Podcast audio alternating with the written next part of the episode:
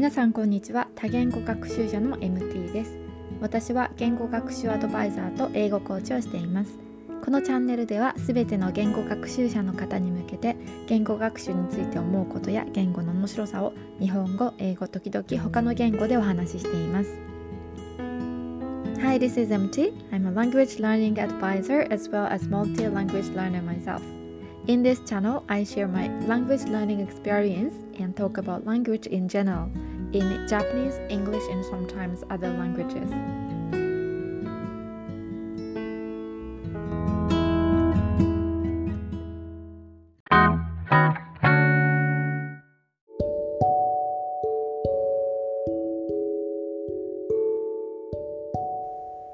はい、今回は言語交換についての4つの質問にお答えしてみたいと思います。はい、まず私はよく言語交換パートナーを作ることをお勧めしているんですけどもそれはやっぱりアウトプットをする機会っていうのは本当に大切ですしアウトプットをする機会があるということでインプットにもね力が入るからです。うん、でも、えー、言語交換パートナーを作るといいっていうのが分かっていても探すのをね躊躇してしまうっていう方は少なくないと思います。それはやっぱり不安とかあの疑問がねあるからだと思いますのでちょっとね今回は、えー、よく聞かれる4つの質問にお答えしてみたいと思います。はいでは1つ目です。言語交換ということは日本語を教えられないといけないの？という質問ですね。はい言語交換なので母語と相手が学習している言語を交換するという形になります。で言語交換では本格的なレッスンをする必要は全くありません。一般的には会話をしたり簡単な質問に答えたりします。で最初にねできることをパートナーの方に伝えておくといいと思います。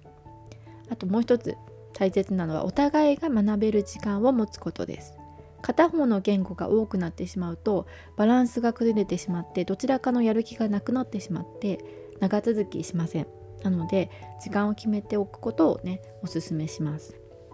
例えば最初の30分は日本語で話して次の30分は英語で話すとかですね。そんな風に先にね時間を決めておくといいと思います。はいでは質問の2つ目。まだ英語または学んでいる言語で話せるレベルじゃないから、えー、できませんか？っていう質問ですね。はいこれはできます。うん、まだね英語で話せるレベルではないっていう場合日本語を十分話せる方をね言語交換パートナーに選ぶといいです。わからない時に日本語でサポートしてもらえるので特に問題はないと思います。ただ初級レベルの方は目標言語で会話するのが難しいのであの言語交換パートナーとのセッションの前にね自分がどんなことをしたいのかっていうことをねあのちゃんと準備しておく必要があると思います。うん3つ目ですね、はい、知らない人とつながるのは怖くないですか？はい、えー、という質問ですね。知らない人とつながるので本当に注意は必要です。最初から会ったりね話したりはしないでサイトやアプリ内のメッセージ交換をしてその人が本当に言語を学びたいまた教えたいと思っているかっていうのをちゃんと確認しておく必要があります。でこの作業は本当にあの丁寧にするといいと思います。で何回かメッセージを交換してみるとその方のね、えー、言語学習の目的とか本気度が分かってくるのでそれでねもしあのなんか違うなっていう場合にはやめておいていいと思います。うん、あのやっぱりね自分が、えー、快適に言語交換の方とセッションをするっていうのがねあの一番大切ですので、うん、自分が、えー、納得して始めるといいんじゃないかなと思います。であの個人的にはね直接会わないでビデオコールとか音声のみの言語学交換をするのがねいいと思います。はい、で4つ目です。言語交換のメリットとデメリットは？という質問です。はい、1つデメリットを挙げるとしたら時間がかかることです。自分の学習時間が30分だとすると日本語を教える時間も入れると1時間ですよね。なので時間がない方はお金を払ってでもオンラインレッスン等で、えー、ま、自分のね目標言語を話す機会を作ることをお勧めします。でもやっぱりねあのメリットとしては日本語を教えてみると不思議な発見もあるんですよね。この表現は日本語特有なのかとかですね。あと日本語を学んでいる方が間違えるとかあの難しい発音が難しい部分っていうのはあの私たちがその目標言語その方の母語を学ぶ時に間違えるポイントだったりとかあと発音できないポイントでもあると思うんですね。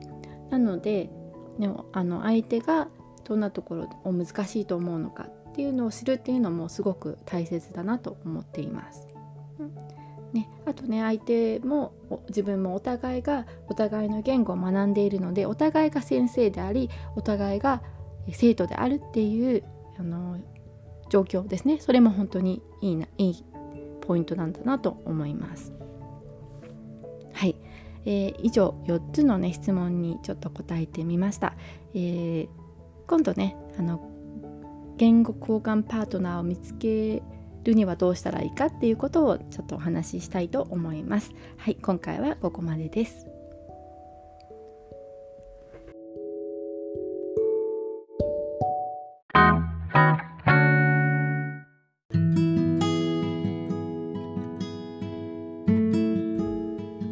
はい、いかがだったでしょうか、えー、今回は言語交換についての4つの質問にお答えしてみました、